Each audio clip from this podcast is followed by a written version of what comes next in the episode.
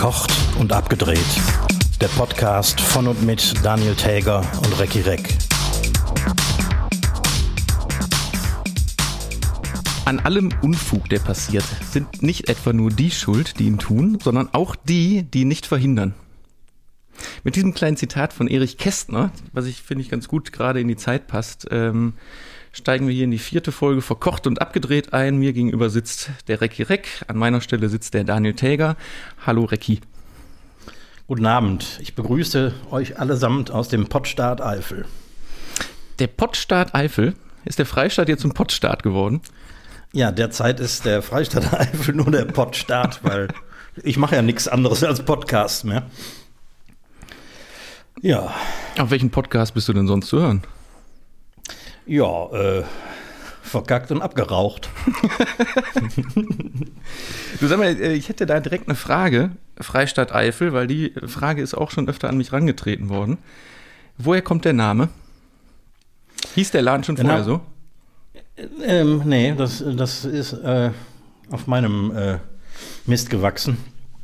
Das heißt eigentlich ähm, bei einem Besäufnis mit einem Nachbarn von mir äh, bevor ich den Laden überhaupt geöffnet hatte, haben wir uns über, über Namen unterhalten und ähm, einige Ideen hin und her geworfen. Und er kam dann irgendwann mit einem Buch an ähm, und in, äh, in dem wurde die Zeit zwischen dem Ersten und Zweiten Weltkrieg in der Eifel beschrieben. Ähm, was ja quasi, es hieß damals schon, es ist das, das äh, Sibirien des, des Westens oder das Sibirien von Preußen ähm, eine völlig vernachlässigte Gegend in Deutschland, die ähm, ähm, von Hungersnöten geplagt war und so weiter und so fort. Und es gab tatsächlich Bürgerwehren, die ähm, die Züge überfallen haben, die von Köln die Rheinschiene runtergingen und ähm, äh, andere Gegenden in Deutschland äh, mit, mit Lebensmitteln versorgt haben. Mhm. Also es war quasi zur Zeit der, der Besatzung nach dem Ersten Weltkrieg. Und diese Bürgerwehren haben die Züge überfallen und haben sich quasi bedient ähm, und daraus ist eine, eine, eine, Bürgerbewegung entstanden, die sich abkoppeln wollte vom, äh, vom, von Preußen bzw. von der Weimarer Republik. Ähm, und daraus ähm, entstand quasi die Idee eines Freistaats Eifel. Das äh, ist nie was geworden. Also nach ein paar Jahren ähm, sind die quasi eingegliedert worden in, in den Rest von, von Deutschland, das Deutsches Reich. Und ähm, aber die, die Idee, die ähm, spinnt seitdem irgendwie so in der Eifel hier rum. Die Eifel hat eine starke eigene Identität und die ähm, Leute fühlen sich, glaube ich, zuerst als Eifler und erst dann als Deutsche. Seit wann haben wir eigentlich einen Lehrauftrag bei Verkocht und Abgedreht, der jetzt unfreiwillig entstanden ist? Eine kleine Lehrstunde über die Eifel? Ja, so, Geschichtsstunde von Reck. Sobald ich angefüttert wäre, höre ich nicht mehr auf zu dozieren.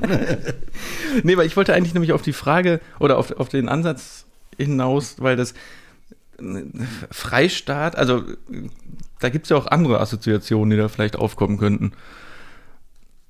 Ich bin ganz am Anfang tatsächlich mal gefragt worden, ob ich ein Reichsbürger wäre. Zum Beispiel sowas, ja. Weil die Frisur hat gepasst anscheinend und, und der Name des Restaurants hat äh, offensichtlich gepasst. Kann ich natürlich äh, rundweg verneinen. Also ich bin dieser äh, Glaubensrichtung sehr unverdächtig. Hm. Ja gut, aber die, denn der geschichtliche Hintergrund, den könnte es ja eigentlich im Laden auch mal noch ein bisschen, bisschen mehr äh, veröffentlichen. Ja, ich wüsste so als, nur nicht als, wie, genau. Als, weil es gibt als keine, kleine Gedenktafel an der Wand.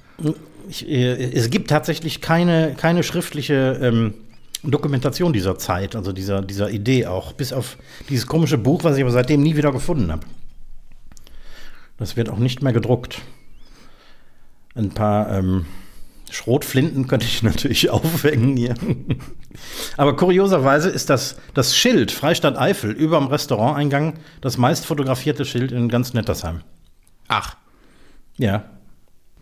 Unsere äh, FaceTime-Verbindung wird gerade so, so bröckelig vom Bild her. Du siehst äh, manchmal aus, als hättest du eine Maske auf.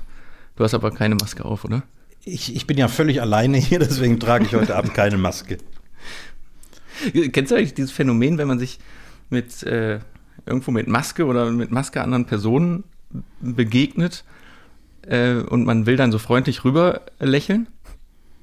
Äh, Kenne ich auch, ja. Dass man das mittlerweile über, über ähm, so, so Übersprungshandlung kompensiert, weil man genau weiß, keiner sieht gerade, dass ich lächle. So Aber welche, welche Übersprungshandlung? Weil mir fällt keine ein. ja, also ich habe zum Beispiel ich, bei mir beobachtet, ich mache mach manchmal so ein, über so ein übertriebenes Nicken. So ein Nicken da rein oder dazu vielleicht noch mit so einem Geräusch, so hm. So, hm. So, so. Und dann so, so, so ein doppeltes Nicken, wo man sich ja auch mehr als bescheuert vorkommt. Ne, ich glaube, ich, ich ziehe beim Lächeln meine, meine Augen noch mehr zusammen als vorher. Also so, so, so schlitzaugenmäßig und hoffe, dass jemand merkt, dass ich lächle. Ja, wobei ich habe letztens jemand gesehen, tatsächlich hier mit so einer, so einer, es gibt ja auch diese durchsichtigen Masken. Echt?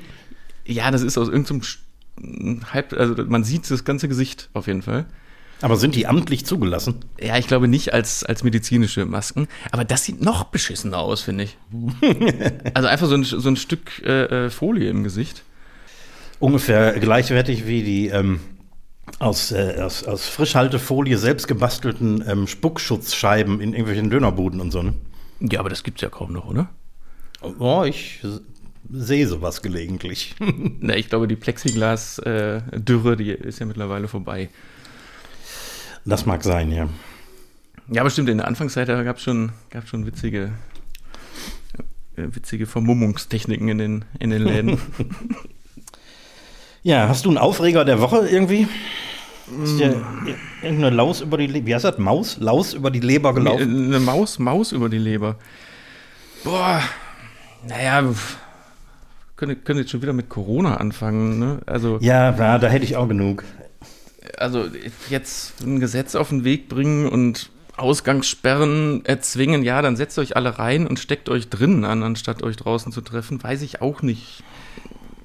Nee, aber jetzt mal abgesehen davon, warum jetzt nicht auf diesem Thema wieder rumzureiten, ähm, nee, äh, tatsächlich eigentlich nicht, weil man erlebt ja nicht so viel, außer, also in, im Fernsehen habe ich ein paar Aufreger, die, das, nö, das gehört aber auch jetzt hier nicht hin.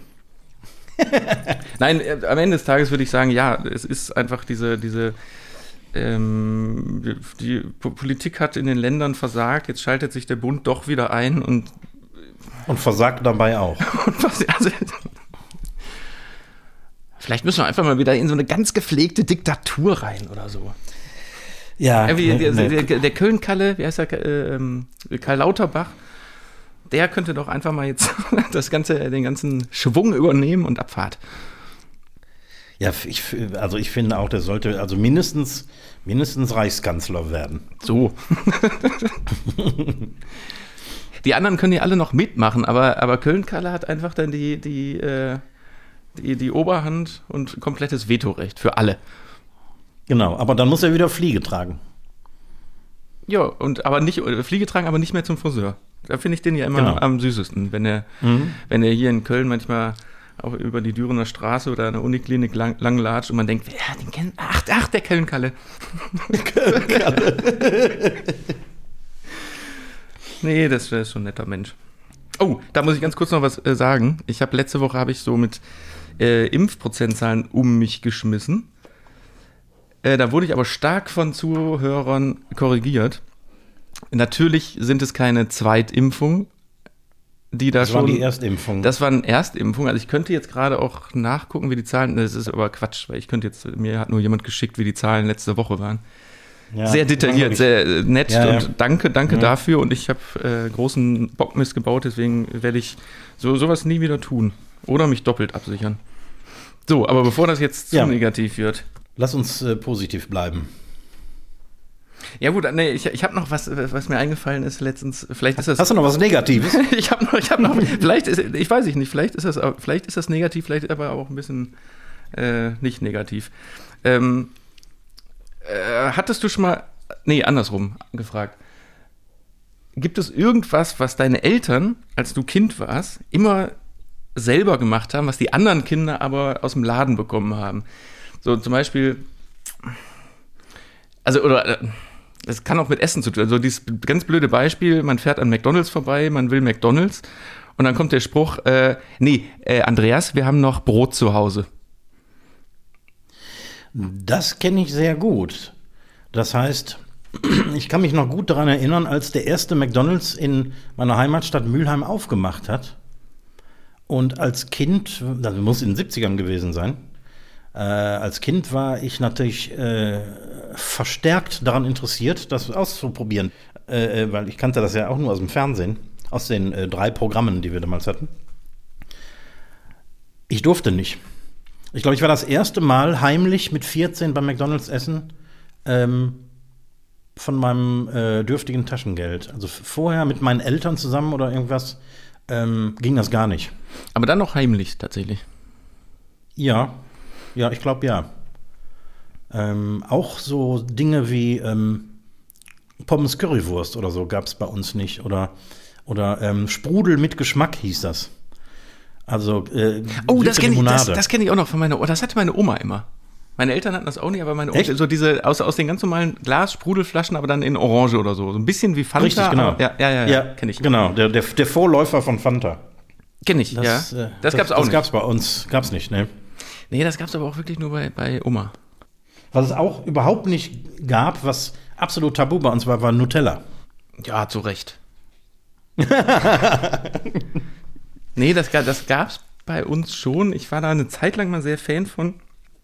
Und ich bin auch sehr froh, dass es dann das eine Zeit lang gab, weil ich habe es seitdem nicht mehr angerührt. Kannst du mich, da kannst du mich wirklich mit jagen. Mein, meine Tochter liebt das. Die hat mir vor zwei Jahren, meine Tochter lebt in England, da hat die mir ähm, ein kleines Geschenk mitgebracht zu Weihnachten, eine, eine Nutella-Tasse mit so ähm, drei ganz mini Nutella-Gläschen, die da dran hingen. Und als ich dann ausgepackt habe und habe mich über diese Tasse gefreut, ich, ich stehe auf Kaffeetassen, ähm, hat sie sofort die, die drei kleinen Nutella-Gläschen aufgemacht und mit dem Löffel gegessen. oh nee. Also me meine Tochter steht drauf. Aber ich habe äh, ähm, in der Werbung gesehen, die haben jetzt auch, also wenn man den Deckel aufschraubt, sind da jetzt Pflanzensamen drin, um die im Garten auszusäen.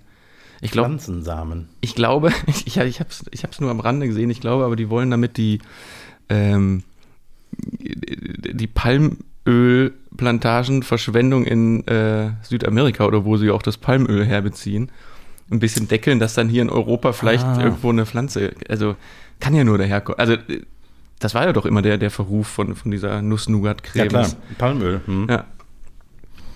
Also damit kannst du jetzt deine eigenen Palmölpflanzen hier in der Eifel pflanzen. Das, das wäre auch geil. Einfach so eine, so eine, so eine schön, schön ein bisschen Palm äh, dann bei den Eltern im Garten einpflanzen, die freuen sich. Ist die Palmölpflanze eigentlich eine Palme? Ich bin da jetzt gerade von ausgegangen, wo ich. äh, Heute, äh, heute, ist der, heute ist die Folge der Recaps. Ähm, erinnerst du dich Ja, an Folge schon, ne? 1? Ähm, Ja, die, die Pfefferpflanze. Die Pfefferpflanze. Ich hatte das tatsächlich mal recherchiert. Jetzt muss ich mal gerade gucken. Ich habe mir hier äh, Notizen zugemacht. Es ist äh, nicht wirklich eine Pflanze, es ist ein Strauch tatsächlich. Mhm. Äh, es ist eine Kletterpflanze. Dementsprechend sieht so ein bisschen Efeuartig aus mit so oder so fast distelartige Blätter. Interessant ist aber, dass äh, die, die, äh, der Pfefferstrauch protogyn ist. Erklär mir doch mal, was protogyn ist. Ist das das Gegenteil von Androgyn? Ja, aber, äh, ja, nee, ja. Was ist Androgyn? Androgyn ist, wenn jemand nicht Fisch und nicht Fleisch ist. Ne? Ja, äh, Protogyne heißt, äh, die, die, die Pfeffer, der Pfefferstrauch ist weiblich, wird dann männlich und befruchtet quasi die, die, die Pflanzenteile von unten dann selbst. Also Sich das, was, der, oben wird es dann männlich und dann fallen die Sporen runter und unten ist aber noch weiblich. Und dann, Das Schwein. und dann macht der, der, die Pfefferpflanze macht sich das dann selbst und nach acht bis neun, neun Monaten, das ist auch so, so witzig, äh, kommen dann die ersten roten Pfeffer. Körner so, so Ah. schotenartig hängen dann da dran. Also ist die Pflanze eigentlich m- mastogyn. Äh, Sowas in der Art. Und tatsächlich ist eine, ist eine Kultivierung in Deutschland und auch in der Eifel möglich. Äh, aber Nein. ja, es ist, äh, ich, ich habe ein bisschen versucht rauszubekommen, es muss halt hell und warm sein. Dann ist das möglich, sprich viel zu viel Arbeit, weil du musst ähm, das Ding wahrscheinlich den ganzen Tag durch einen durch Laden tragen, immer da, wo Sonne ist, wo es warm ist. Aber es soll möglich sein. Das äh, klingt nach Arbeit. Aber so viel zum Thema Lehrauftrag bei Verkocht und Abgedreht. So, heute ist die, die große Recap- und äh, Lehrauftragsfolge. Wusstest du, dass wir Nettersheimer Wein haben hier in der Eifel? Nein. Ja. Mein Schwiegervater hat ähm, einen Weinberg ähm, auf der Neustraße. Besteht aus einer Zeile verschiedener Weinsorten, die jedes Jahr ordentlich ähm, Trauben abwerfen. Und ein weiterer Nachbar hat noch, ne, zwei weitere Nachbarn haben noch Wein irgendwo an der Scheune hochklettern. Wird jedes Jahr geerntet und äh, zu Wein gemacht. Ich habe gar keine Vorstellung, wie viel Weintrauben man braucht, um eine Flasche Wein herzustellen. Ich hätte jetzt so, ein, so eine Vorstellung von, wenn man das, wie viel kauft man, wenn man im Supermarkt Weintrauben kauft, das sind immer so 500 Gramm Ja. rum. Ich würde jetzt mal sagen, man braucht drei Kilo Trau ja, nee, vier, vier Kilo Trauben, sprich, das sind ja zwei äh, Wein, Weinranken für eine Flasche. Oder ist das mehr? Ich, ich habe mal ähm, meinen Schwibschwager, den, den Winzer Basti, gefragt. Sch Schwips, Wie viel- Sch Schwipsschwager. Dann- Schwibschwager. ähm, wie viel Wein man aus einem Weinstock produzieren kann. Und er meinte um die 500 Milliliter. 500 bis 800 Milliliter. Also fast eine Flasche. Okay, ja, das kommt, ja, kommt ja ungefähr hin. So, das heißt, äh, von diesem Nettersheimer Wein gibt's acht Flaschen pro Jahr. Ne, es ist etwas mehr.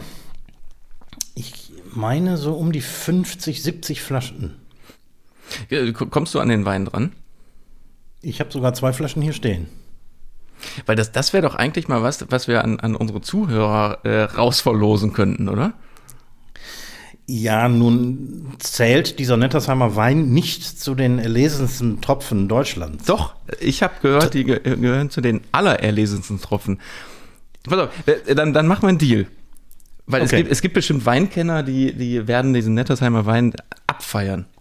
Schreibt uns doch ähm, Fragen in, für unsere Kategorien Frag den Koch in die Kommentare. Und die Fragen, die es in den nächsten Podcast oder übernächsten schaffen, bekommen eine Flasche von diesem Nettersheimer Wein. Okay, ist ein Deal. Und wenn äh, die Frage reinkommt und der Zuhörer trotzdem die Flasche nicht haben will, weil der nicht dem Standard entspricht, den er haben will, dann, dann, Ist das sein Problem? dann ist das sein Problem, der kriegt ihn trotzdem. Genau. Und ich muss dazu sagen, der ist tatsächlich trinkbar. Also es ist jetzt nicht so, dass man irgendwie tot vom Stuhl fällt oder so. Das ist, ähm, ist ein, ein leichter Kabinettwein, würde ich sagen. Ich bin ja, wie du weißt, kein Weintrinker, deswegen ist für mich der auch nicht trinkbar. da, Du kriegst die Flasche auch nicht. da, da, könntest du, da könntest du mir auch einen, einen Tetrapack ähm, hier vom, vom Lidl da hinstellen. Ich würde es höchstens Ignorant. an. nee, ja, Entschuldigung. Ich würde ja gern, ich habe nur leider eine. Ähm, oh, ich vergesse jedes Mal den Namen. Der, der, der, der Gerbstoff im Wein. Tannin? Tannin. Tannin. Mhm. Ich habe da irgendwie so ein, nicht eine Allergie, aber ich bekomme sofort instant Sodbrennen. Also bei, bei Rotwein ganz schlimm, sobald ich einen Schluck trinke, macht es direkt so und ich, also das kommt also so fast so ein, so ein Würgen, so Weißwein kann ich ganz kleine Schlucke trinken zum Probieren, aber Ich beneide dich nicht. ja, nee.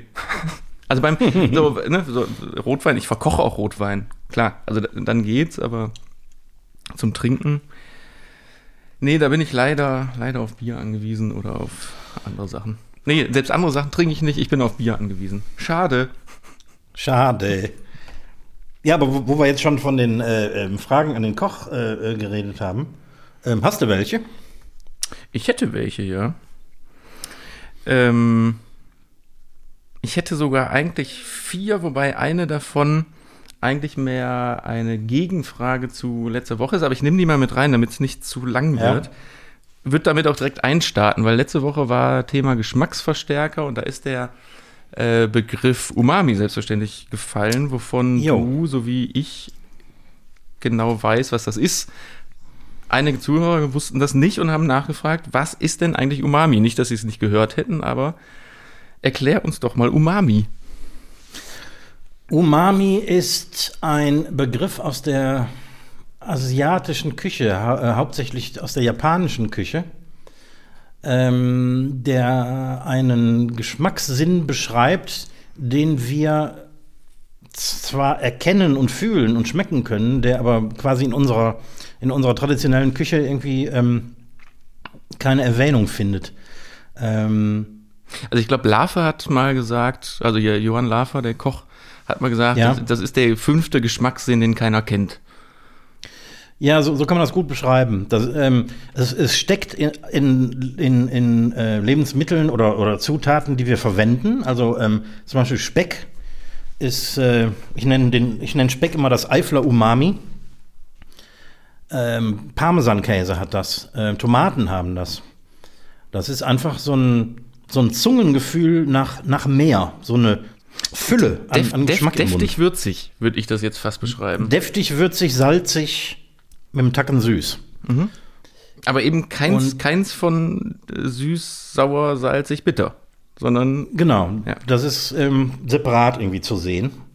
Äh, die asiatische Küche kennt tatsächlich eine Zutat, ähm, die, die ausschließlich Umami bringt, und das ist ähm, MSG, Monosodiumglutamat. Mhm. Das ist ähm, sehr verpönt bei uns. Ähm, weil das angeblich gesundheitsschädlich sein soll und so, wobei sich die Gelehrten da auch streiten. Aber du kannst tatsächlich dieses weiße MSG-Pulver was, was viele Chinesen machen zum Beispiel, ähm, als Gewürz ins Essen werfen und du hast automatisch diesen Umami-Effekt. Und das, das, das wäre, das ähm, hätten deine Eltern damals auch mit dir machen können, ähm, Sprudel mit Geschmack. Einfach ein Glas Wasser hinstellen und ein bisschen MSG reinschmeißen. Ja. Hier, dann nimm doch deinen Sprudel mit Geschmack. ich finde ja auch, ähm, obwohl ich nicht der Fan von Champignons und Pilzen bin, dass Pilze auch äh, ähm, wahnsinniges Umami entwickeln können. Absolut, An, vor allem wenn du angeröstet genau. und also zum Beispiel ähm, Steinpilze haben das volle Kanne. Mhm. Und äh, Champignons haben das, wenn du die ähm, so lange ähm, anschwitzt und anschmorst in der Pfanne, dass sie ihr Wasser verlieren. Dann hast du auch den vollen Umami. Effekt. Ja, ich war letztens ganz erstaunt, weil ich käme, wie gesagt, selber nie eigentlich auf die Idee, Pilze zu machen, aber ähm, da haben wir eine Jägersoße gemacht und da gehören nun mal Pilze rein. Mein Plan war, die nachher rauszusammeln, weil ich wollte ja, ich wollte persönlich nur die Soße haben. Und ich war erstaunt, was da aus den Pilzen rausgekommen ist an Geschmack. Ja. Ja, total. Ja, so viel zum Thema Umami. Also, ähm, es, ja, kennt, hoffe, es, es, kennt jeder, aber warum auch immer ist es nicht in aller Munde. Oder äh, doch, es ist in aller Munde, aber es, man, man lernt es auch in der Schule einfach bis heute anscheinend nicht. Äh, ich habe eine Frage von mir an dich. Ähm, oh. Ähm, Gastronom und Privatleben.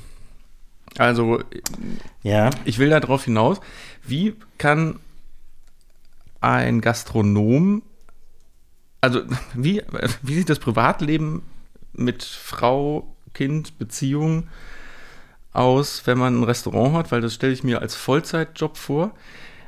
Und darüber hinaus hätte ich gern dann jetzt die Abwandlung. In Corona-Zeit, du hast seit einem halben Jahr zu und ich weiß, äh, du hast ein Privatleben. Geht ihr euch jetzt wahnsinnig auf den Sack, weil du ständig zu Hause bist? fangen wir von vorne an. Also traditionell hast du als Gastronom gar kein Privatleben. Weil eine traditionelle Gastronomie hat einen Ruhetag die Woche und von Dienstags bis Sonntags geöffnet. Da kannst du dir ja an fünf Fingern abzählen, dass du überhaupt kein Privatleben hast, außer vielleicht montags abends mal. Vor allem, wenn deine Partnerin oder dein Partner auch noch selber arbeiten gehen. Mhm. Was in der, in der Gastronomie meistens der Fall ist, weil reich wirst du von Gastronomie eh nicht. Irgendwie muss das funktionieren und ähm, aus diesem Grund machen immer mehr einigermaßen seriöse Gastronomen weniger Tage auf, weil sich letztendlich das betriebswirtschaftlich auch rechnet. Wenn du zum Beispiel nur von Donnerstags bis Sonntags geöffnet hast, hast du am Ende zwar weniger Umsatz, aber mehr Gewinn in der Tasche. Mhm. Weil diese, diese schwachen Wochentage, Montags, Dienstags, Mittwochs zum Beispiel, die, äh, außer du bist jetzt irgendwie in einer Kölner Fußgängerzone, da sieht es anders aus. Ähm, ja, aber das, sind ja, das sind ja nicht die klassischen Restauranttage, komm, wir gehen was nee. essen. So. Genau, genau. Also du hast tatsächlich ähm, mehr Gewinn, wenn du, wenn du deine, deine ähm, Tage, die du geöffnet hast, reduzierst. Und ähm, das hat auch äh, andere betriebswirtschaftliche Gründe, zum Beispiel, ähm, wenn du einen Koch angestellt hast. Ich koche ja selber, aber wenn du jetzt äh, Köche bezahlst, die haben natürlich eine, eine 40-Stunden-Woche. Und wenn du sechs Tage die Woche geöffnet hast, brauchst du schon zwei Köche. Plus quasi zwei Küchenmannschaften. Also macht das ähm, für viele Restaurants immer mehr Sinn, nur vier Tage die Woche zu öffnen. Mhm. Und dann äh, kommen wir an den Punkt, wo du tatsächlich ein Privatleben hast, beinahe wie jemand, der nicht in der Gastronomie arbeitet. Klar, du bist natürlich immer abends unterwegs in deinem Laden. Und am Wochenende. Und am Wochenende. Aber du hast ein paar Tage mehr frei. Und das ist äh, eine gute Entwicklung, glaube ich. Okay, und, und, der, der, und jetzt ja? in der Corona-Zeit? Jetzt in der Corona-Zeit sieht die Kiste natürlich völlig anders aus. Ich koche jeden Abend im Homeoffice sehe meine Partnerin jeden Abend. Ich meine, die geht tagsüber arbeiten natürlich. Da, da fällt, fällt mir gerade diese, diese Loriot-Szene ein, wo ähm, aus, ich glaube, Papa Ante Portas, dem Film, wo er äh, von seiner Firma gekündigt wird, in Frührente muss, zu Hause steht, seine Frau sich zu Tode erschreckt. Was machst du denn hier? Naja, ich wohne hier. Und sie, ja, aber doch nicht jetzt. so, jetzt bist du den ganz, ja, jetzt stehst du da und deine Frau kommt von der Arbeit nach Hause und dann sitzt du da einfach so. Huhu. Ja, eigentlich freut die sich. Ich habe zumindest den Eindruck meistens. Also das ähm, ist mal was völlig anderes. Ja, nicht, glaub, nicht, nicht, dass ihr euch dran gewöhnt. Ja, also ich bekomme den Eindruck, dass sie sich daran gewöhnt. Aber du kochst tatsächlich jeden Tag. Ich koche zu Hause, ja. Ja, gut. Wenn du das nicht tun würdest, dann wäre das wäre auch, das wäre, das wäre dann auch schlecht. Das war super, weil ich zu Hause Sachen koche, die ich im Restaurant nie kochen würde. Mhm. Also irgendwie Thai, Indisch, was weiß ich irgendwie. Alles, was äh, irgendwie neben der Eifler-Küche noch so Spaß macht. Irgendwie, ja, also Corona ist, ist nicht nur scheiße, sondern ähm, es gibt ein paar positive Aspekte. Auch ähm, ist die Zeit ja jetzt zumindest arbeitstechnisch sehr stressfrei. Mhm. Was nach ähm, über neun Jahren Vollstress hier in einem Laden ähm, eine gute Abwechslung ist. Ja, das glaube ich. Und du hast ganz viel Zeit, das führt mich direkt nämlich zu der nächsten Frage. Ach, das ist aber heute, das geht aber hier heute auch ineinander, ineinander durch. Da hast du wahnsinnig viel Schlag. Zeit, neue Sachen auszuprobieren, wie du gerade sagst, und diese zu kalkulieren. Ähm, wie kalkulierst du die Gerichte? Also ich habe noch irgendwie, ich habe so im Kopf äh, Wareneinsatz mal drei. Ich habe da im Vorfeld ein bisschen recherchiert, da gibt es mittlerweile so absurde Formeln.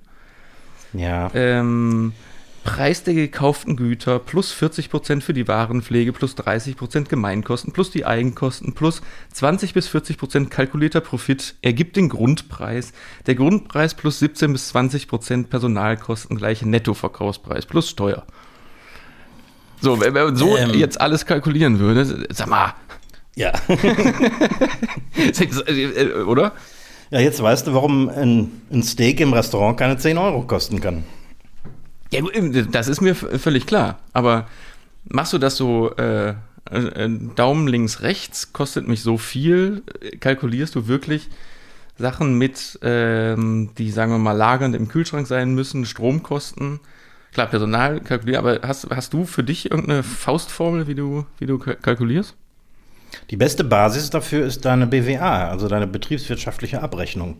Die schlüsselt deinen Wareneinsatz auf. Das heißt, du hast ähm, äh, kriegst jeden Monat die Zahl ähm, oder eine, einen äh, Prozentsatz, der dir anzeigt, wie hoch dein Wareneinsatz im Verhältnis zum Rest ist. Mhm. Ebenso deine Personalkosten, deine Raumkosten und so weiter und so fort. Alles, was dazugehört. Und du guckst dir die, die äh, Prozentzahlen immer sehr genau an. Und ich weiß bei meinem Laden, dass ich, äh, was den Wareneinsatz angeht, ähm, unter 30 Prozent bleiben muss. Damit sich die ganze Kiste rentiert. Das heißt, äh, weil du sagst, unter 30 Prozent bleiben muss, das könnte in einem anderen Ort, mit einer anderen Miete, mit einer anderen Infrastruktur anders aussehen. Genau, jeder einzelne Kostenpunkt, den du in deinem Laden hast, ähm, entscheidet natürlich mit. Das heißt, der Wareneinsatz ist nicht das einzige, sondern ähm, den gucke ich mir natürlich sehr genau an. Aber ähm, auch die Personalkosten im Verhältnis zum Gesamtumsatz, äh, äh, ähm, Umsatz, ähm, alle anderen Kosten. Das heißt, du musst natürlich permanent aufpassen, dass dir die Kosten nicht aus dem Ruder laufen. Ähm, und du musst aufpassen, weil auf die, ähm, auf die Wareneinsatzkosten hast du nicht wirklich einen großen Einfluss. Weil du hast deine Lieferanten, du weißt, wo du gute Qualität herkriegst und du verhandelst nicht über den Preis. Du, wenn überhaupt, verhandelst du über die Qualität. Also gehst du immer davon aus, dass du an dem Wareneinsatz nicht viel äh, drehen kannst. Aber du musst trotzdem aufpassen, dass der, in meinem Fall ist das jetzt, ähm, damit plaudere ich vielleicht jetzt auch aus dem Nähkästchen, aber ich, ich muss da unter 30 Prozent bleiben. Ähm, auch in Verbindung mit den anderen Kosten. Die müssen natürlich auch im entsprechenden Verhältnis sein. Also da, da hast du jetzt, ne, also das, das meine ich ja, du, du, du machst du, hast du jetzt nicht irgendwo so einen komplett aufgeschlüsselten äh, Prozentsatz waren, ne, was ich gerade vorgelesen habe, das war so ein Ja. von äh, so kalkulierst du richtig.de oder so. Ähm, sowas in der Genau, Form. jeder, jeder Laden ist anders. Also ich habe vielleicht eine relativ günstige Miete hier. Ähm, ich habe im Verhältnis vielleicht relativ hohe Lohnkosten. Ähm, und da muss ich dann eben überall genau gucken. Und am Ende weiß ich dann, mit welchem Faktor ich kalkulieren muss, ähm, um an meinen Verkaufspreis zu kommen. Und das ist natürlich eine Mischkalkulation. Wenn ich meinen von mir selber ermittelten Faktor ähm, an meine Steaks anlegen würde, zum Beispiel, müsste ich die für 35 Euro verkaufen. Was zu, zu teuer ist. Also mache ich da ein paar Abstriche und muss bei den, bei den etwas günstigeren Sachen ist mein Faktor etwas höher. Und das ja, bedeutet klar. Mischkalkulation. Ja, um das da wieder rauszuholen. Genau. Ja, das waren die Fragen an den Koch. Ja. Und heute schlage ich zurück mit Fragen an den Ich glaube, das schaffen wir Fernsehschaffenden. Schaffen wir das gar nicht mehr? Das schaffen wir, glaube ich, nicht auf mehr. die Uhr. Das schaffen wir nicht Ich habe nämlich tatsächlich noch eine Sache, die wir äh, noch aufklären müssen aus der letzten Folge. Da hat, hatten wir nämlich den netten Gast Angelika, ähm, ich ne, nenne sie mal äh, ähm, netterweise Angelika Schaschlik. Entschuldigung, Angelika. ähm, ähm, die ihr, ihre, ähm, ihren Beruf an der Uni beschrieb und was an der Uni gelehrt wird. Und das wurde so runtergerattert. Und wir, ich habe scherzhaft gesagt, selbstverständlich weiß jeder, was das bedeutet. Absolut nicht. Könntest du das da ganz kurz noch einmal ähm, sagen, was, was sie da, dort lehrt oder beziehungsweise was die Uni dort lehrt? Ähm, das ist eine Universität, äh, die sich hauptsächlich auf Luft- und Raumfahrt und das Bauingenieurwesen konzentriert. So, das war nämlich das äh, Mechanical Aerospace Engineering and Civil Civil Engineering. Civil genau. Engineering, ja. So. Nur damit das, also es ist das äh, Ingenieurs- und Bauwesen. Und Raum, äh, Luft- und Raumfahrt. So. Gut, ich habe zum Abschluss, ich, ich klopp jetzt hier heute raus, äh, zum Abschluss habe ich eine neue äh, Kategorie. Nächste Woche kannst du mir alles zurückgeben, kannst, du kannst komplett zurückschlagen. Äh, Die heißt Zitate der Woche oder auch nicht zuordnen. Ich nenne dir ein Zitat von irgendwem aus irgendeiner Zeit zu irgendeinem Thema und du musst mir sagen, von wem, von wann und warum. Du willst also meinen Intellekt testen. Das kann nur in die Hose gehen, aber ich äh, also nicht de, de, deinen Intellekt zu testen, aber das anhand. Ach so. Pass auf, ich, ich, ich sag's direkt. Äh, Zitat beginnt. Mir geht es nicht darum, irgendein Karriereziel zu finden. Das war nicht meine Lebensplanung. Oh. Oh. Puh. Das ist nicht einfach. Das ist in, in keine zeitliche Ära einzuordnen.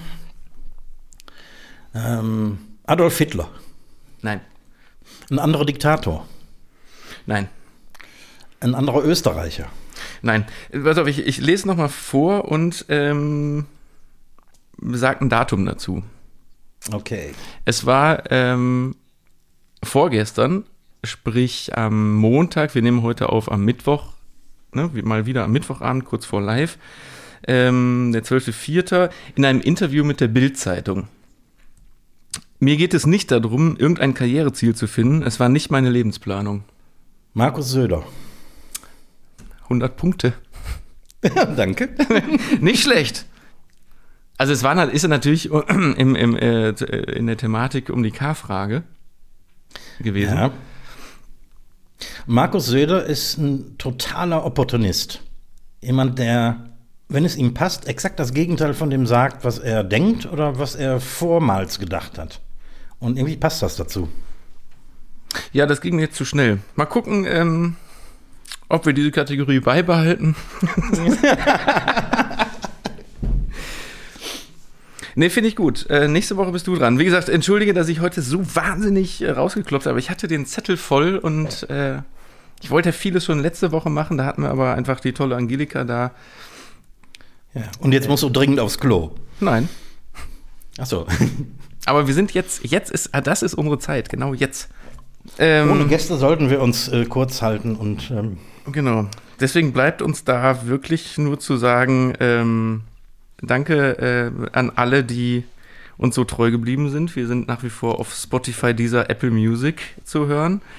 Wir würden uns wirklich über noch mehr Feedbacks freuen und Fragen, die ihr einreicht.